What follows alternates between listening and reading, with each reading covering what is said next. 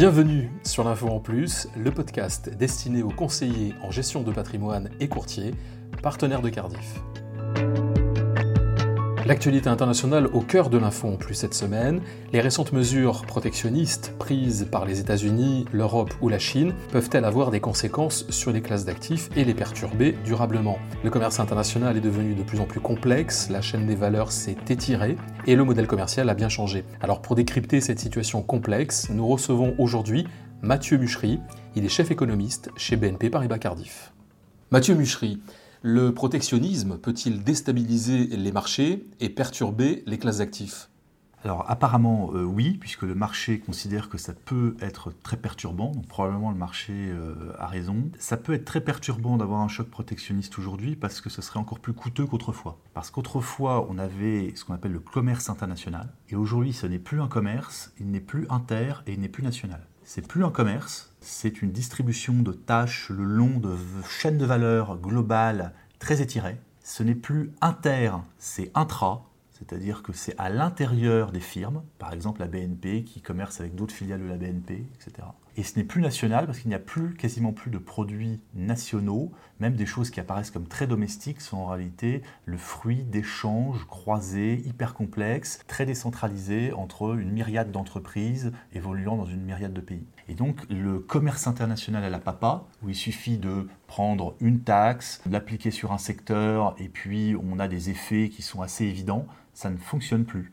On va créer une taxe, mais en réalité, on ne sait pas quelles vont être les firmes qui vont être avantagées, les firmes qui vont être pénalisées. Et ça va être impossible de faire la comptabilité de la chose, parce qu'en réalité, on va croire qu'on avantage Boeing, et en réalité, on avantagera euh, éventuellement son concurrent, et ça va, se perdre dans les, méandres, et surtout, ça va déstabiliser ces chaînes de valeur, qui sont très étirées. Donc, certes, elles sont résilientes, mais elles ont été pensées de façon à bénéficier d'un climat sans cesse de baisse des tarifs douaniers et on n'a jamais vu jusqu'ici, donc on ne sait pas du tout ce que ça peut produire, une inversion de, ce trend. Et, donc ça peut perturber l'organisation qui, est très très fine, hein, qui se joue en zéro stock, zéro défaut, zéro délai de ces chaînes de valeur. En gros, typiquement, si vous vous approvisionnez en écran plasma euh, pour euh, alimenter votre Darty local, l'écran a été conçu probablement peut-être par Panasonic ou Sony, mais certainement en Californie. Les sous-composants sont probablement taïwanais et le distributeur final, donc on va dire c'est la FNAC ou c'est Darty, on va dire qu'il est français. Où situe dans la chaîne de valeur les, postes de commandement, où situe la valeur ajoutée, probablement aux deux extrémités, hein, à la recherche d'un côté, en amont, au financement, et de l'autre côté à la distribution, mais certainement pas au milieu, euh, c'est-à-dire la chaîne d'assemblage en Chine. On ne sait pas véritablement où va aller euh, la sanction protectionniste et probablement elle sera payée par le consommateur qui ne pourra plus avoir accès à un écran plasma à 1800 euros euh, si véritablement on déstabilise toute la chaîne. C'est en fait un choc d'incertitude. Et c'est ça que n'aime pas le marché, et c'est pour ça qu'il réagit euh, négativement en Chine ou ailleurs à chaque fois que Donald Trump euh, tweet une menace protectionniste quelconque. Mathieu, on a bien compris que le modèle commercial a été complètement bouleversé, mais dans votre analyse, vous parlez également du centre du monde qui aurait changé. Alors qu'est-ce que ça veut dire exactement? C'est cette fameuse idée selon laquelle le centre du monde était en Méditerranée autrefois, puis euh, dans l'Atlantique, et maintenant quelque part euh, dans le Pacifique, euh, avec des échanges sino-américains qui sont maintenant considérables, entre d'un côté la nouvelle usine du monde, probablement du côté des, côtes chinoises, et puis le Walmart aux États-Unis, où les produits finissent par être consommés. J'aimais bien les, les travaux de Fernand Brodel, qui montraient comment ça pouvait se déplacer entre Gênes, Venise, puis Anvers, Amsterdam, Londres. Il montre bien qu'entre le XIIIe siècle et le XVIIe siècle, il y avait eu comme ça des, des villes-mondes, des économies-mondes, et qu'elles s'étaient déplacées au fur et à mesure. Et là, on est en train, depuis, euh, depuis 30 ans, d'avoir ce genre de déplacement. Ça va très très vite. Et, euh, et oui, effectivement, c'est au bénéfice de l'Asie du Sud-Est. Ça pose des défis énormes à, l'Union européenne, hein, évidemment. Et ça rend encore plus compliqué probablement la tâche protectionniste, puisqu'aujourd'hui, on parle vraiment d'économies qui sont encastrées, de plus en plus hein, interdépendantes. Je pense par exemple à, la Corée du Sud, à, à, Taïwan, qui sont de plus en plus maintenant euh, en réseau avec l'économie chinoise. Aujourd'hui, si vous êtes taïwanais, vous êtes plus simplement concepteur ou producteur de plus pour les Américains. Vous, visez vraiment le marché euh, chinois. tout ça est de plus en plus interpénétré. Et ce qui veut dire que la Chine change aussi son modèle en fait aujourd'hui. Oui, oui, oui, ça va très très vite, très très rapidement. C'était l'usine du monde effectivement, euh, et puis depuis dix ans, c'est en train de devenir l'importateur en dernier ressort de l'économie mondiale. Donc c'est en train de se tertiariser à une vitesse folle. Les services, eux, ne progressent pas à 6-7% par an. Hein. Eux, ils sont encore à 12-14% par an. L'assurance, les primes d'assurance par exemple, elles augmentent de 20% par an en Chine. C'est impressionnant. Donc une économie plus servicielle, plus douce par conséquent, un peu moins spartiate, mais euh, une économie qui, euh, alors, qui en plus dans le domaine de la production euh, fait des, gains dans les chaînes de valeur considérables, c'est-à-dire qu'ils ont bien compris qu'il n'y avait pas de valeur au centre des chaînes de valeur, et donc ils essaient de se positionner en remontant les filières, en remontant en matière de qualité, ça on en parle souvent, la montée en gamme des Chinois, c'est quelque chose qu'on voit souvent, mais aussi à l'intérieur des chaînes de valeur, à être de plus en plus en amont. Donc ils ont une grosse partie, par exemple, recherche et développement actuellement pour l'intelligence artificielle, ce genre de, combat où ils sont vraiment euh, maintenant euh, co-leaders avec les Américains. Et puis aussi euh, la partie plus servicielle, en aval, où il y a de la valeur, où il y a des marges intéressantes. Et effectivement, bah, ça c'est tout le développement des dernières années. Hein, c'est quelque chose qui va très très vite parce que ça se fait à, une échelle qu'on a peine à imaginer. Moi je cite souvent l'exemple de l'automobile. Il y avait 3 millions de véhicules il y a 20 ans. Et euh, là maintenant, ils s'en vendent chaque année 28 millions. Depuis 2008, c'est le principal marché automobile mondial. Ils ont détrôné les Américains vers 2008-2010. Sauf que maintenant, ils ont quasiment euh, le double des ventes américaines en seulement 10 ans. Euh, et ça progresse de façon considérable. Et c'est à nous, Européens, quand on parle d'environnement, de se mettre à la page et de se rendre compte à quel point ça va très très vite. Il faut donc qu'il y ait une, dynamique de coopération plus importante, plus fine peut-être, entre les entreprises et, et les États? L'idée, c'est un commerce des firmes des firmes souvent avec elles-mêmes, ce qui parfois est un peu déstabilisant, mais c'est, euh, ça échappe de plus en plus aux États. Euh, et c'est peut-être justement d'ailleurs pour ça qu'il y a des tentations protectionnistes, parce que comme ça échappe complètement euh, à l'État, que ça finit par se voir, bah, il, y a, cette espèce de tentative un peu, enfin c'est un peu pâteau hein, de, de, vouloir reprendre la main. C'est en fait ce que veut faire Trump et un certain nombre d'autres, c'est essayer de redonner l'impression qu'il y a un pilote dans l'avion que tout ça n'est pas si décentralisé que ça, que tout ça n'est pas si inconscient, que tout ça n'est pas si euh, hayekien ou néo-autrichien, qu'en réalité il y a quand même un capitaine dans le navire et qu'on est capable de taper du poing sur la table et qu'on est capable d'inverser les tendances et qu'on est capable d'agir sur, le, sur les événements. Mais c'est peut-être certainement pas la meilleure façon d'agir sur les événements que de taper du poing sur la table et dire euh, les méchants chinois nous volent des parts de marché. Non, non, c'est pas vrai. C'est pas vrai que les Chinois manipulent leur monnaie. Le yuan est la seule monnaie qui s'est appréciée contre le dollar et contre la plupart des grandes monnaies depuis 20 ans. Et c'est pas vrai que les Chinois euh, euh, ne respectent pas les règles du jeu. En fait, si on avait une vraie comptabilité, une vraie statistique du commerce international, je pense qu'on s'en apercevrait mieux. Pour vous donner un exemple, sur les biens high-tech. Donc les biens high-tech, on imagine, c'est Apple, c'est Google, c'est les grandes firmes exportatrices de biens high-tech. Hein. On s'attend à ce que les Américains soient exportateurs nets, que la balance commerciale américaine chaque année soit excédentaire dans le domaine des biens high-tech. Et eh bien en fait, elle est déficitaire. Et de plus en plus. Et maintenant, c'est plus de 100 milliards de dollars par an. C'est énorme. Et ça n'a cesse de se creuser depuis 10 ans. Parce qu'en fait, quand vous êtes Apple, votre produit, en fait, il est considéré comme produit chinois, parce qu'il a été assemblé en Chine. Donc vous avez des composants américains, des composants taïwanais, des composants coréens, Samsung. C'est assemblé en Chine et c'est vendu aux États-Unis, euh, je ne sais pas moi, Los Angeles ou New York.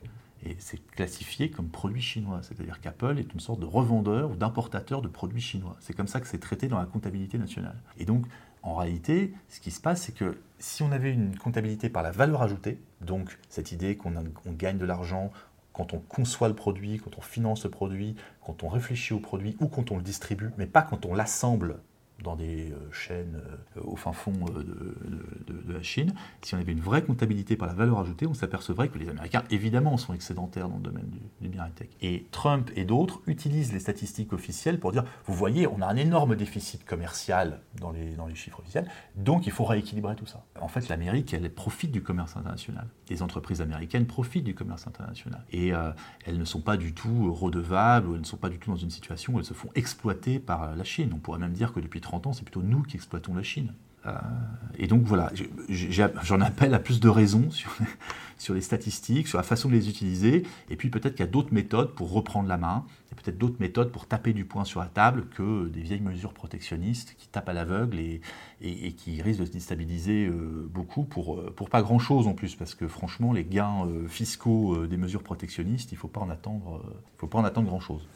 Donc ces, mesures protectionnistes, on peut dire que ce sont des entraves, mais quel type d'entraves vont générer ce qui peut être un risque pour le commerce international demain? Il suffit, euh, bah, il suffit de pas grand-chose. En fait, il suffit de menaces, on le voit bien hein, depuis, euh, depuis la fin de l'année 2016, parce que le commerce international n'est pas si euh, dynamique que ça. En fait, on n'est plus dans la dynamique qu'on avait avant la crise.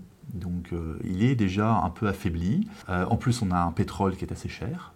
En plus de ça, on a d'autres pays qui font un peu du néo-trumpisme ou du, euh, protectionnisme soft ou moins soft. On pourrait parler euh, du Brésil, de la Turquie, de, pas mal de pays. Et donc il suffit de pas grand-chose pour le déstabiliser et actuellement les menaces suffisent euh, pour que le marché s'inquiète. Peut-être aussi parce que le marché est cher les actions, les obligations, la plupart des classes d'actifs sont chères, donc euh, il y a une certaine fébrilité, hein, et, le moindre élément d'incertitude, euh, le moindre élément d'incertitude suffit. Donc là, actuellement, on espère qu'après les élections de mi-terme aux États-Unis, ça va se calmer un petit peu, parce que tout ça est même un petit peu électoral, pour ne pas dire électoraliste, donc on espère que dans six mois, ça ira mieux, et on n'a pas de garantie là-dessus. Par exemple, euh, moi qui suis beaucoup l'action Tesla euh, d'Elon Musk, euh, eh bien j'aimerais que son, projet d'usine à, Shanghai avec les Chinois, bah, ça se passe bien, qu'il n'y ait pas de restrictions, que ça puisse se faire. J'aimerais bien que la voiture électrique se développe en Chine et ailleurs. Il va s'en vendre un million cette année en Chine sur 28 millions de véhicules. Ce serait pas mal que ça continue à progresser la, perturbation que les classes d'actifs peuvent connaître justement face à ces mesures protectionnistes. Est-ce que pour vous, il peut y avoir un réel impact sur les classes d'actifs alors, euh, moi j'ai toujours tendance à, relativiser cette dimension-là parce que je pense qu'il n'y a pas besoin d'avoir un vrai choc protectionniste pour avoir des chocs sur les classes d'actifs, puisqu'on a d'autres menaces. Hein. On a une menace de ralentissement, on a une menace de fin des achats de banques centrales, on a une menace de resserrement monétaire par la Fed, on a, on a tout type de menaces sur les marchés. Donc ça n'est qu'une menace parmi d'autres. En plus, avec l'idée que Trump voulait secouer le cocotier, mais qu'il n'ira peut-être pas jusqu'au bout, je relativise quand même un petit peu. Mais le marché euh, est obligé de penser à des scénarios du pire. Et malheureusement, on sait qu'il y a aussi dans une dynamique de guerre commerciale l'idée qu'on commence quelque chose et puis on ne sait pas jusqu'où ça peut aller parce qu'il y a des, euh, représailles. Et donc, au final, je pense qu'il vaut mieux pas trop s'engager là-dedans. Euh, au début, il y a peut-être éventuellement des tentations comme ça de, montrer qu'on est, est, fort, mais très rapidement, ça, échappe à ses promoteurs. Et quand on crée une barrière, en plus, il est très difficile ensuite de la supprimer. Par exemple, on avait créé des barrières tarifaires euh, sur l'acier américain il y a longtemps. On a mis 30 ans ou 40 ans à les défaire.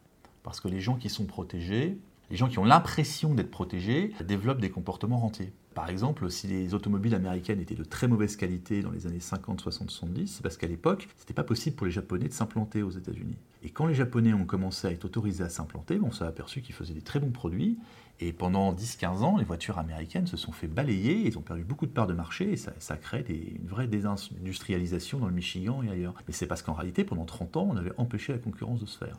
Donc l'acier américain était de mauvaise qualité, les bagnoles américaines n'étaient pas au point, parce que évidemment elles avaient des comportements rentiers, elles étaient protégées de la concurrence et elles avaient développé des mauvais produits. Quand le jour où le consommateur s'est réveillé, enfin a eu la possibilité de se réveiller et de faire jouer la concurrence, ça a été ravageur. Donc il faut faire attention. Quand on crée un tarif, quand on crée une protection, est-ce qu'on va être vraiment capable de la retirer, de la retirer bien, rapidement, euh, sans trop de cris? C'est pas évident.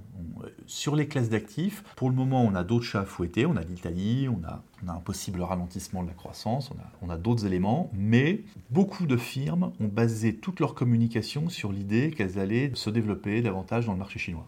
Quand vous regardez la communication des boîtes de luxe, par exemple, hein, vous savez que c'est une énorme partie du CAC 40. Vous savez qu'on est le pays où les boîtes de luxe sont le mieux représentées dans les indices boursiers. Je crois que c'est 20% de l'indice boursier euh, parisien. Ces boîtes-là ont beaucoup communiqué sur l'idée que voilà, elles, vont avoir accès aux classes moyennes supérieures chinoises qui se développent à vitesse grand V, etc. L'Oréal, LVMH, pour ne pas les citer. Donc ces boîtes-là ont un besoin vital de rester dans un monde libre-échangiste, plutôt bon enfant, où on peut euh, continuer à se développer. Hein. Il ne faudrait pas qu'il y ait euh, trop de représailles pour ces boîtes-là, ni pour toutes les boîtes manufacturières qui sont très liées au commerce international.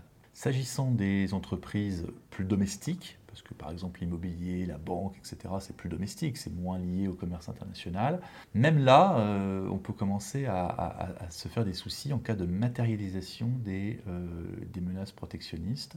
On n'a pas, en Europe, vu notre exposition, on ne peut pas se payer le luxe d'une guerre commerciale.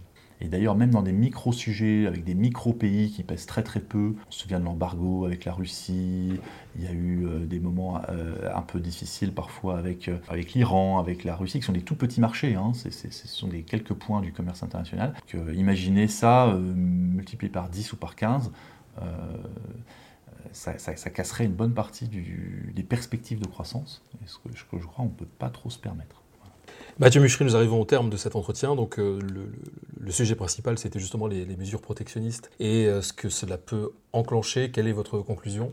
Ma conclusion, c'est qu'il faudrait idéalement, nous et les princes qui nous gouvernent, euh, se rendre compte que le commerce international, justement, a changé dramatiquement, pour le meilleur et pour le pire, et qu'il est devenu pratiquement, je crois, aujourd'hui impossible, ou en tout cas très anachronique, de vouloir le, le régenter. Si on veut agir, il faut agir en amont, par la formation, par tout un tas d'éléments qui nous permettent d'être bien positionnés dans les chaînes de valeur, qui nous permettent d'être bien positionnés pour la concurrence internationale, ou alors en aval, euh, essayer de trouver les moyens, puisqu'on gagne de l'argent avec le commerce international, de subventionner les perdants. Parce qu'il peut y avoir des perdants ici ou là au commerce international, et on doit pouvoir les dédommager, on doit pouvoir les indemniser, euh, on doit pouvoir trouver les moyens euh, sociaux, avec les gains liés au libre-échange, de pouvoir lisser tout cela dans le cycle. on peut faire tout un tas de choses en amont et en aval. Mais prétendre avec nos gros sabots exclure tel ou tel pays, tel ou tel secteur, vouloir régenter telle ou telle entreprise, multiplier les oukases ou les menaces, même en cas de, simple volonté de rétorsion, même pour faire face à Trump ou à tel ou tel pays qui déciderait de se fermer,